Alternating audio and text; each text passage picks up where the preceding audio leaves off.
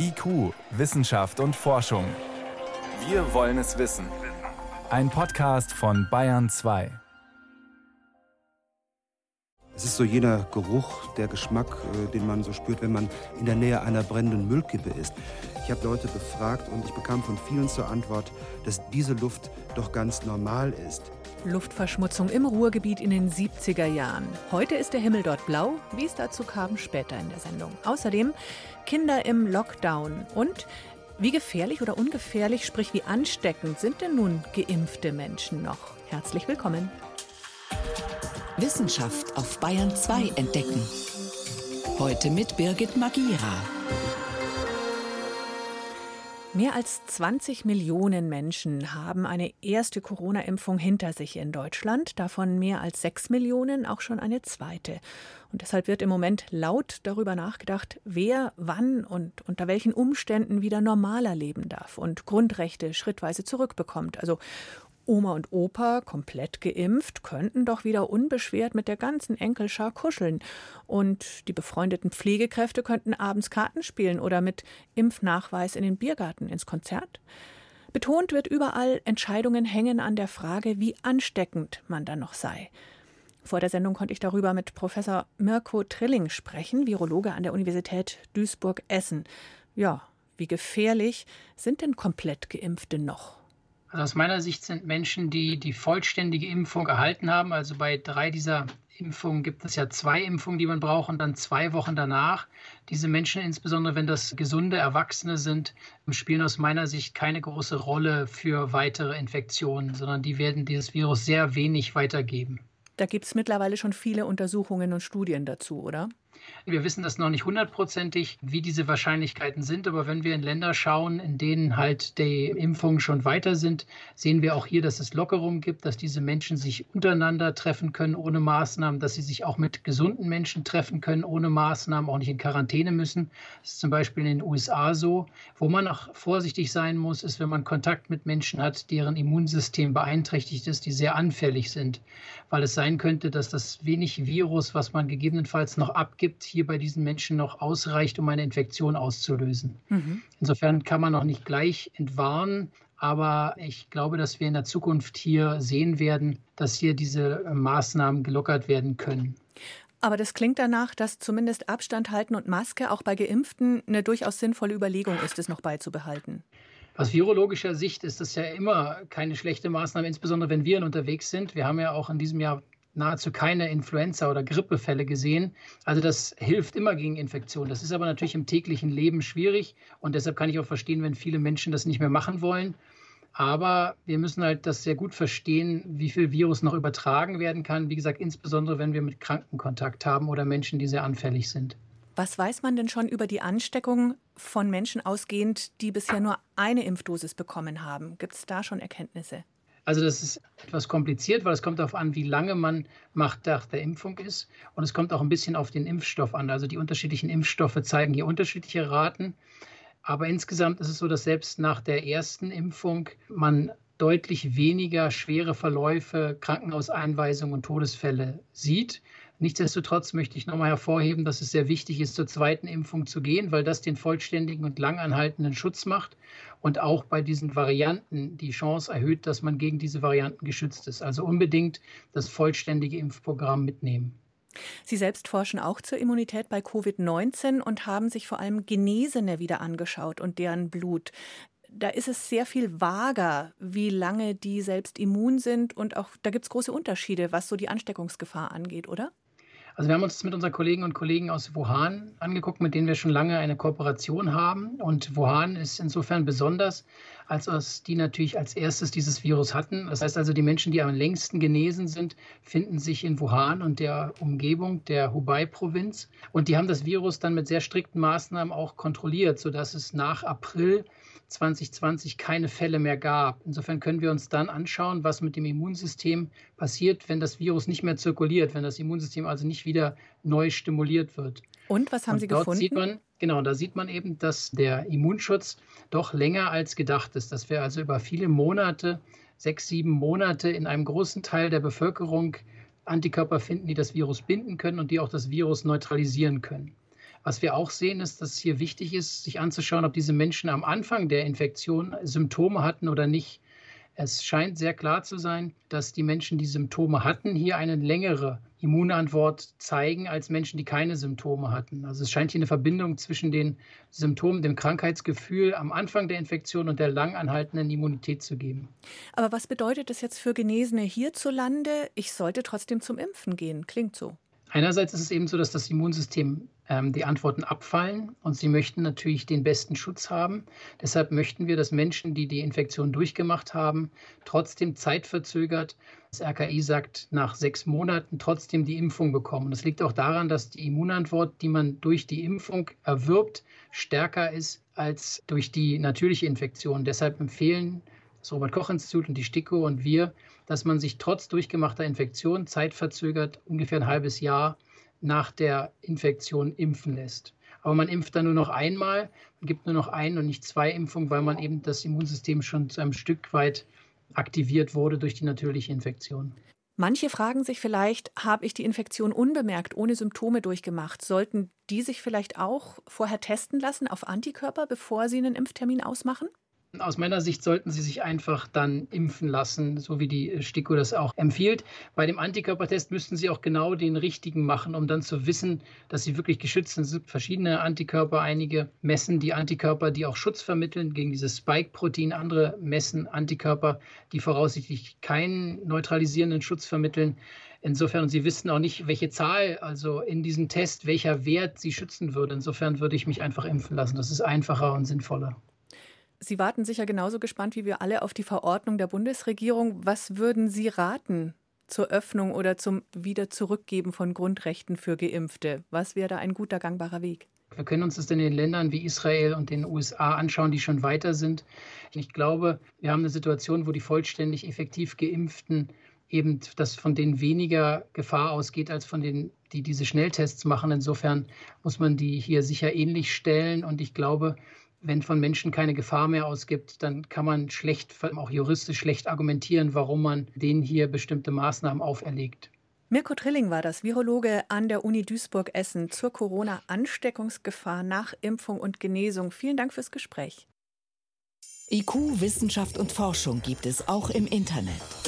Als Podcast unter bayern2.de. Umweltpolitik ist eins der ganz großen Themen unserer Zeit. Keine Partei kann sich leisten, egal welches Parteiprogramm ganz ohne umweltpolitische Aussagen vorzustellen. Anfang der 1960er Jahre war das genau umgekehrt. Damals gab es die Grünen noch nicht und auch fast keine Naturschutzlobby und rauchende Fabrikschornsteine waren da eher ein positives Zeichen des Wirtschaftsaufschwungs. Willy Brandt war SPD-Vorsitzender und Kanzlerkandidat. Und als er damals im Wahlkampf 1961 vehement gegen Luftverschmutzung eingetreten ist, vor allem im von Schwerindustrie belasteten Ruhrgebiet, war das neu. Er hat damals wirklich das allererste Umweltschutzziel in Deutschland formuliert, vor 60 Jahren. Verehrte Anwesende und besonders Freunde aus dem Revier, der Himmel über dem Ruhrgebiet muss wieder blau werden.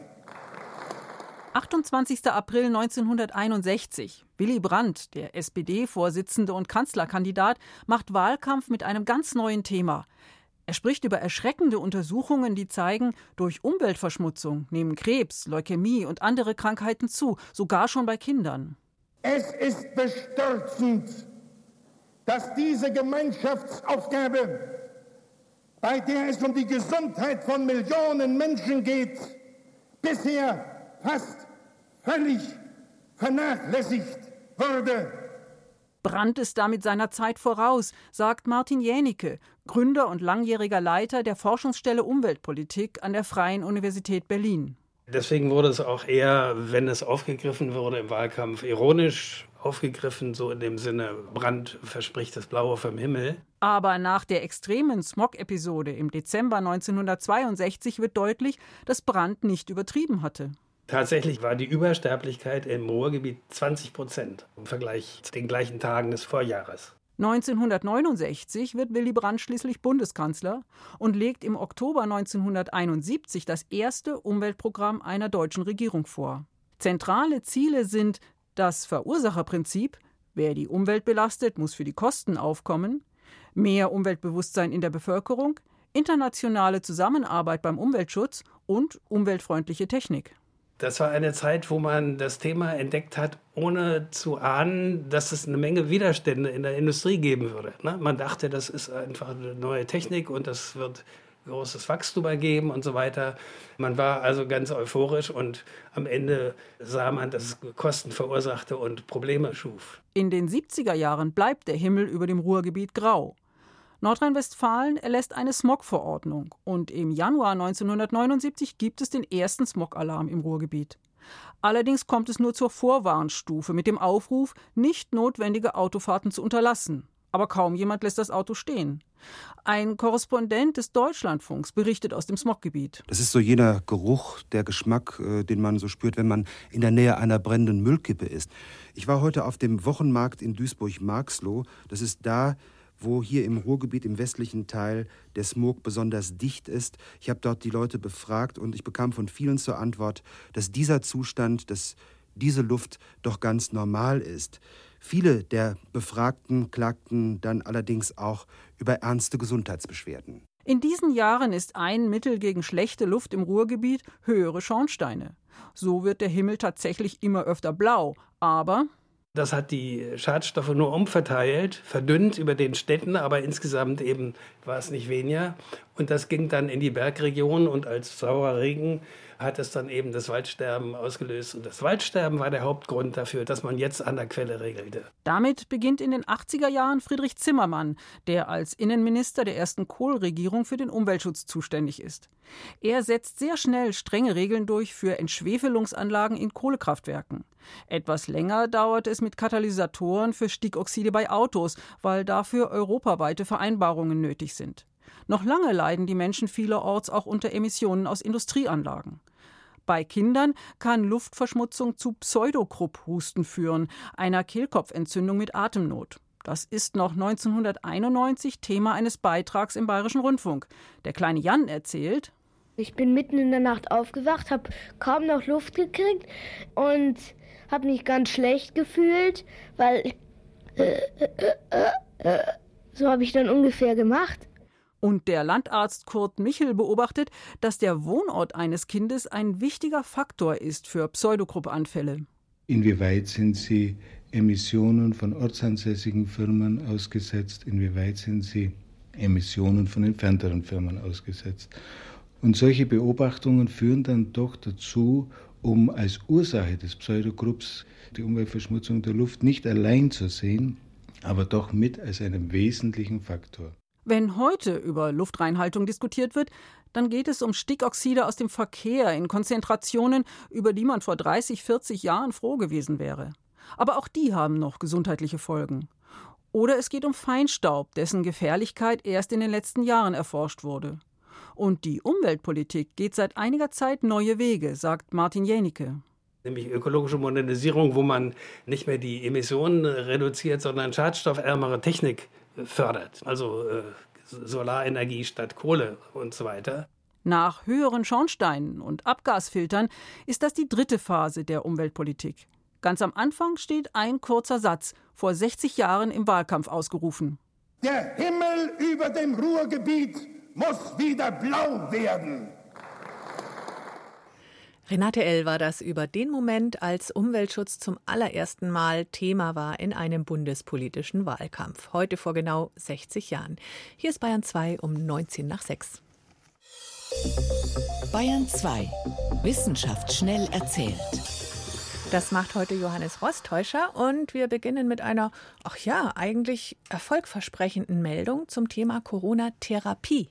Es geht um das Mittel Remdesivir. Das ist ja eines von wenigen Medikamenten, die überhaupt gegen Corona eingesetzt werden können. Soll eigentlich schwere Verläufe mildern, hat auch in den ersten frühen Studien Krankenhausaufenthalte verkürzt. Und da hat jetzt die WHO, nein, da hat nicht, sondern da hat damals aber die WHO im Oktober Wasser in den Wein gegossen und eine Studie veröffentlicht und hat damals gesagt, weltweit sind bei Remdesivir kaum oder gar keine Effekte erkennbar. Genau, dass das gar nicht so gut hilft eigentlich. Es wird trotzdem immer noch eingesetzt, auch in Deutschland bei manchen Patienten, um eben die Krankenhauszeit zu verkürzen. Jetzt aber hat man in den USA eine Kombination untersucht von Remdesivir mit Mitteln, die einen ähnlichen Wirkansatz grundsätzlich haben. Zehn Medikamente hat man dann genommen gegen Hepatitis C. Das ist auch eine Viruserkrankung. Und die hat man gemeinsam in die Zellkulturen quasi reingeschüttet mit Zellen von Affen und Menschen. Und dort hat es so gut funktioniert. Und zwar hat man bei vier Medikamenten diesen Effekt gehabt.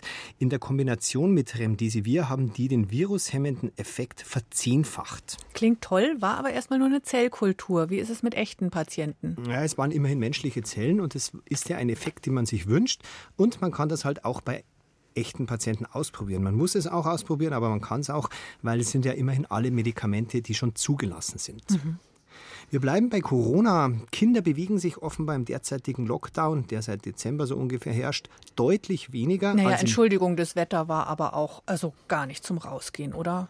In der Tat, also deutlich weniger als im ersten wegen des schlechten Wetters. Das ist eines der Gründe aber auch als vor Corona. Da hat das Karlsruher Institut für Technologie Kinder und Jugendliche befragt, zwischen 4 und 17 waren die alt.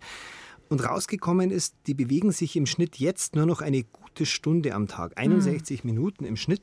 Im ersten Lockdown, wo das Wetter besser war, waren es fast zweieinhalb Stunden, bei den sechs- bis zehnjährigen sogar drei Stunden am wow. Tag. Mhm. Die Kinder sagen auch selber, sie fühlen sich weniger fit. 30 Prozent sagen, wir haben zugenommen. Ui, das, also das bestätigen bestimmt auch alle Eltern hier in der Redaktion, dass die Kinder irgendwie, ja, also die haben einfach keinen Bock mehr, oder? Wenn das ist auch kann. tatsächlich einer der Gründe. Also der erste, den haben wir schon gesagt, das Wetter war tatsächlich viel besser.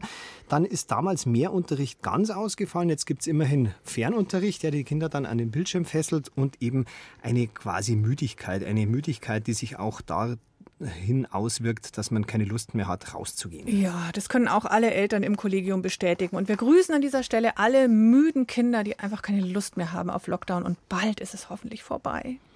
Und jetzt noch eine gewichtige Meldung über Gletscher. Leider ist die nicht positiv. Wir wissen, dass die zurückgehen, die Gletscher. Die jetzigen Zugspitzgletscher sind im Prinzip noch Lachnummern gegen das, was man im 19. Jahrhundert da gehabt hat. Hm. Jetzt hat die ETH Zürich alle 220.000 Gletscher auf der Welt vermessen. Alle außer den Südpol und den Grönland-Gletscherschild. Mhm. Ein paar Zahlen. Zwischen 2000, im Jahr 2000 und 2019 haben diese untersuchten Gletscher 267 Milliarden Tonnen Eis verloren. Das klingt unglaublich viel, ist schwer vorstellbar. Ist naja, mit dem geschmolzenen Wasser könnte man in jedem der untersuchten Jahre die Schweiz einmal komplett überschwemmen, sechs Meter tief unter Wasser setzen. Hm. Und leider geht es immer schneller. Also am Anfang war es noch langsamer als jetzt. Klimaschützen, Klimaschützen, Klimaschützen, oder? Genau das. Einzige Möglichkeit. Vielen Dank, Johannes Rostäuscher, für die Kurzmeldungen aus der Wissenschaft.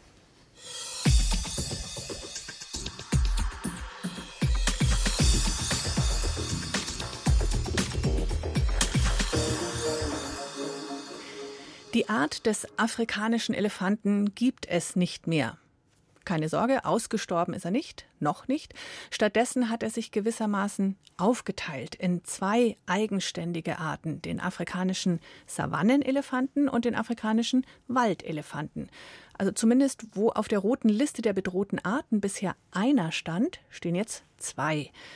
Klingt erstmal nach kleinlicher Expertendiskussion, sind das jetzt zwei verschiedene Arten oder nicht, aber die Antwort hat schon Auswirkungen auf den Schutz der Tiere. Deshalb streiten Tierschützer und Zoologinnen oft jahrelang, wer gehört jetzt eigentlich wo dazu. Hier kommen Antworten.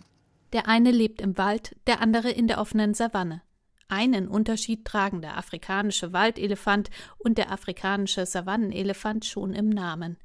Wenn es um Artenschutz ging, stand der kleinere Waldbewohner bisher aber im Schatten des Savannenelefanten, sagt die US-Naturschutzbiologin und Artenschützerin Kathleen Gobush. Weil er einfach sichtbarer ist und viele Verbreitungsstaaten des Savannenelefants eine Tourismusindustrie haben, deshalb dominiert der Savannenelefant tendenziell den Diskurs. Wenn jetzt der Waldelefant als eigene Art auf der roten Liste geführt wird, ist das eine Chance, aus dem Schatten des großen Artverwandten zu treten. Kathleen Gobusch hat die Bewertung koordiniert und ist Mitglied der Spezialistengruppe für afrikanische Elefanten bei der Weltnaturschutzunion. Dass beide Elefanten für das IUCN nun zwei Arten sind, ist Ergebnis einer langen Hinweissuche. Denn dass Waldelefanten kleiner sind, rundere Ohren haben und in kleineren Gruppen leben, wurde schon länger beobachtet. Es herrscht seit langem Konsens über bedeutende Unterschiede in Ökologie, Verhalten und Aussehen der beiden Elefanten. Und der Waldelefant wurde als eigene Spezies bereits 1905 zitiert. Aber viele genetische Beweise aus den letzten eineinhalb Jahrzehnten bestätigen die Annahme, dass sie wirklich zwei eigenständige Arten sind. Ein Puzzlestück. 2019 untersuchten Forscher im Auftrag der IUCN großflächig Erbgut im Kot und stellten fest, dass beide Elefanten kaum gemeinsame Nachkommen in freier Wildbahn zeugen. Ein Kriterium für eigenständige Arten. Die Bewertung des IUCN ist auf jeden Fall ein Signal, denn eine verbindliche, universelle Liste aller Arten gibt es in der Wissenschaft nicht. Dafür vor allem mit neuen genetischen Methoden immer neue Hinweise, wo eine Art aufhört und eine andere beginnt. Ein besonderer Streitfall die Giraffe. Die rote Liste kennt bisher eine Art und neun Unterarten. Oder ist es anders? Diese Frage stellte sich der Biologe Axel Janke vom Senckenberg Forschungsinstitut in Frankfurt. Er hat die Genome der verschiedenen Unterarten analysiert und festgestellt, dass vier Gruppen von Giraffen sich untereinander nicht fortpflanzen. Und das sehen wir in den Genomen, indem wir dort Genfluss feststellen können, beziehungsweise in dem Fall von, von Arten eben keinen Genfluss. Wir sehen also, dass beispielsweise es kein Genfluss von der Nordgiraffe in die Netzgiraffe gibt. Seine Zählweise, es gibt vier Arten und fünf Unterarten. Es gibt aber auch andere Zählweisen von ein, zwei, drei oder sechs Arten. Auch in der IUCN Specialist Group gäbe es keine Einigkeit, ob es nun vier Arten oder eine Giraffenart gibt, sagt Janke. Ist das nur akademische Haarspalterei? Nein, es habe Auswirkungen auf den Artenschutz, sagt Janke, zum Beispiel wenn es um die Frage gehen sollte, ob man wegbrechende Giraffenbestände aus dem Norden mit welchen aus dem Süden ersetzen sollte.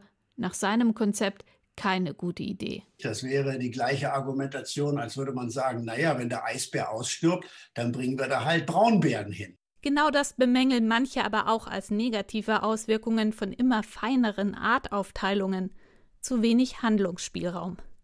Die meisten Entscheidungen dürften Forscher allerdings nicht so ausgiebig wie bei Giraffe und Elefant diskutieren.